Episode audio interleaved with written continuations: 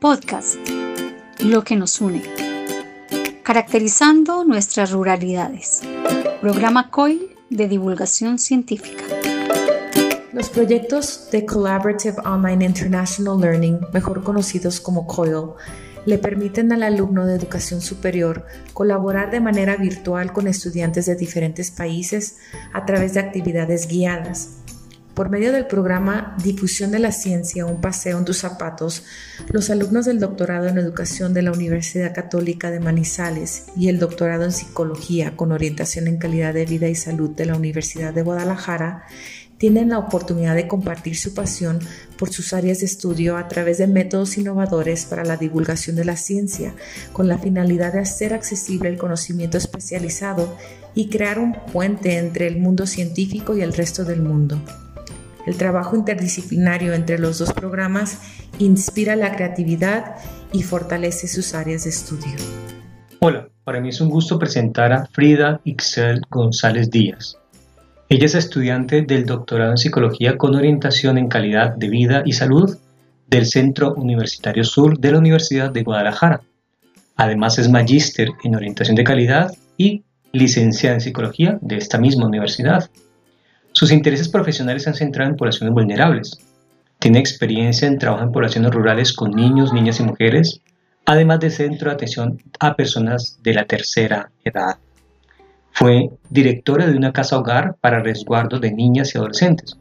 Actualmente, y desde que ingresó en su la maestría, investiga la línea que incluye factores de riesgos y protección en poblaciones vulnerables, niñas y en perspectivas de género y salud mental.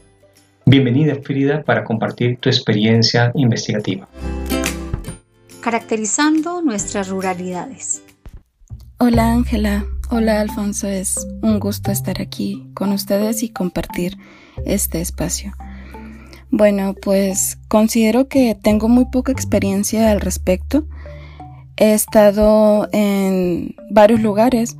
Digo, pues nací y crecí y mi familia ha pertenecido pues siempre a comunidades rurales. Así que he tenido la oportunidad de conocer diversas localidades de la zona, por ejemplo, de la, zona del estado de Michoacán y también de zonas del estado de Jalisco. Eh, son dos estados muy diferentes y lo curioso es que en, en las películas, por ejemplo, o al llegar a un diferente pueblo, sentimos que todos los pueblos se parecen, pero a la vez pues son muy distintos, ¿no? Específicamente he estado más con mi estudio en, la región sur de Jalisco, en un pueblito pues muy pequeño que se ubica en la región sur de Jalisco. Este municipio ya colinda con, el estado de Colima, ya está casi al final del, mapa del estado, ¿no? Es un pueblo con pocos habitantes, aproximadamente con 7000 pero bueno, es el pueblito y son las, las comunidades o son las localidades o, rancherías como se le conoce acá en México.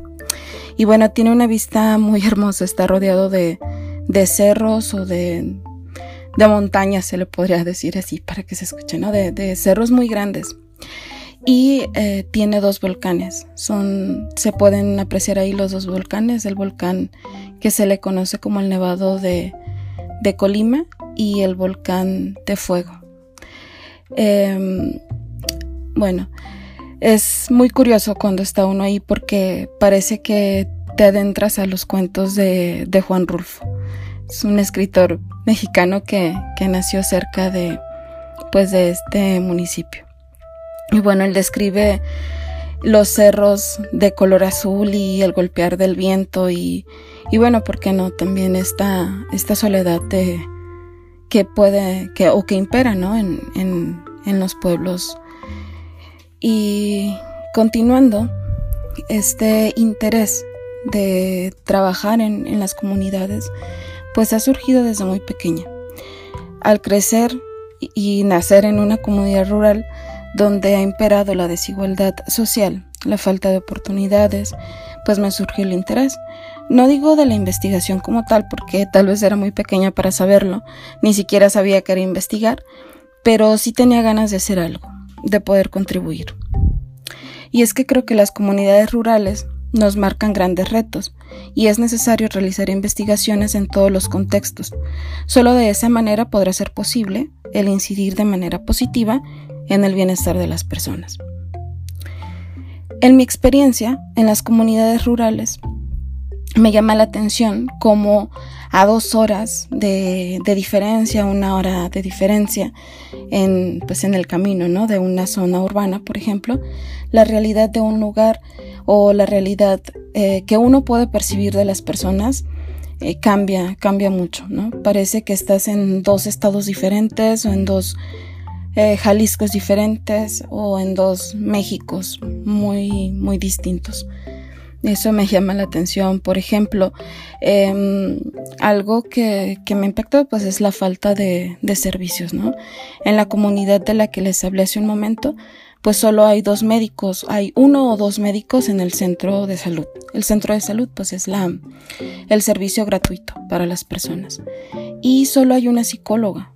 Entonces, lo demás está a una hora una hora 30 minutos aproximadamente de camino y el transporte público es muy, muy limitado.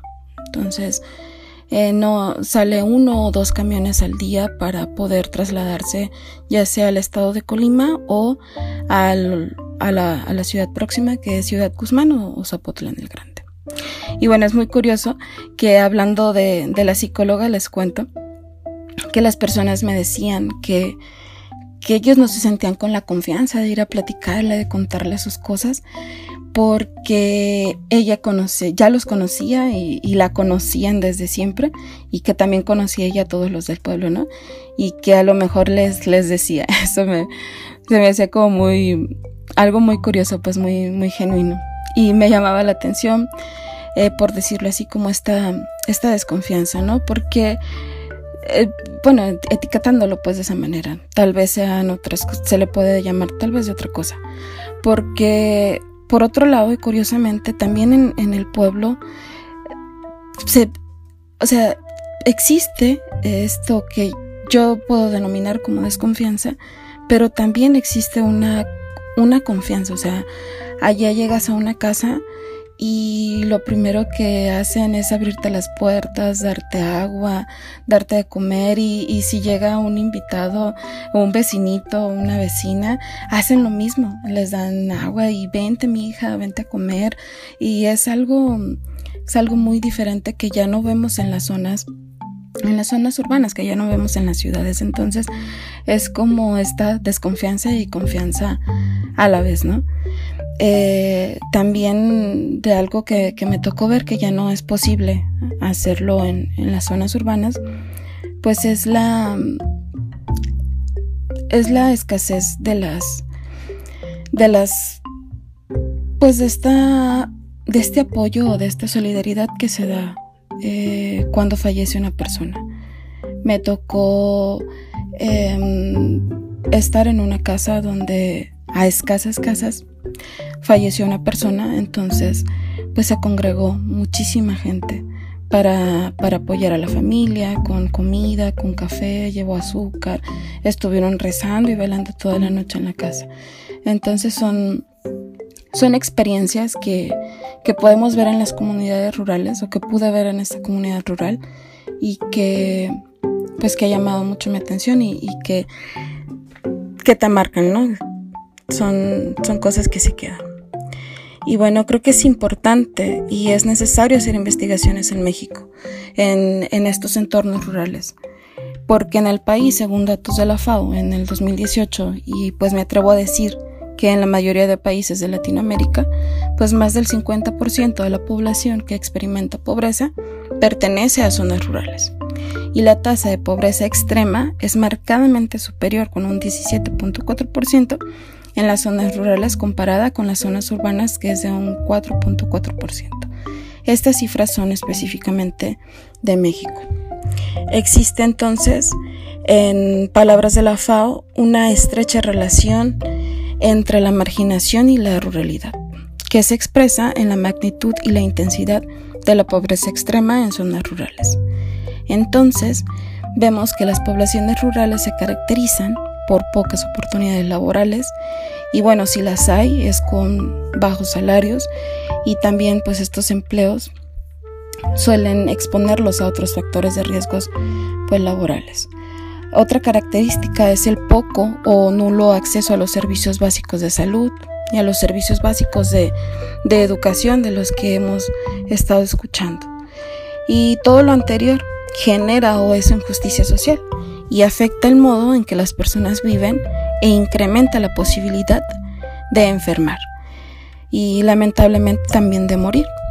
Esto es importante porque la OMS en el año 2018 reconoció que la salud mental y física dependería de los determinantes sociales.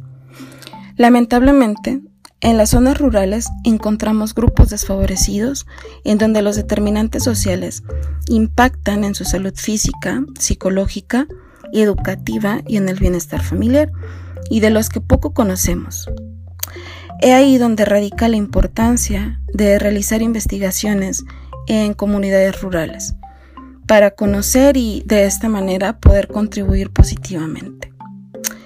Y bueno, ha sido difícil concluir sobre el reto más grande al que me he enfrentado al trabajar en comunidades rurales. Considero que pues a veces la misma academia el sistema que nos regula como investigadores, bueno, yo estoy todavía en formación, ¿verdad? Pero este sistema, eh, pues que nos regula y que al hacer divulgación de la ciencia, pues exige esta producción de trabajo académico y que tal vez en esa producción podemos dejar de lado el análisis social y con ello la relevancia de las comunidades rurales. Considero que ese ha sido y será mi más grande reto en mi hacer como investigadora, el que mi convicción no sea vencida del todo por el sistema que exige producir y producir. Yo espero poder siempre darme el tiempo de pensar en medio de todo el caos, brindarme el tiempo de conversar y compartir experiencias con las personas, hacer investigación de esa manera y poder también producir, pero con el objetivo puesto en un fin social. La ruralidad eh, nos invita a replantearnos tal vez nuestra forma de pensar. Creo que también esta charla que estamos teniendo con ustedes y compartiendo, pues es una invitación a animar a mis compañeros, a los demás investigadores que aún no han explorado otras zonas geográficas, que es una oportunidad de hacerlo. Todos los contextos tienen algo que decir y nosotros podemos alzar la voz hacer que eso que las personas piensan y experimentan en sus comunidades llegue a otros contextos y de esa manera nos acerquemos a brindar herramientas en conjunto con ellos para incidir en su bienestar.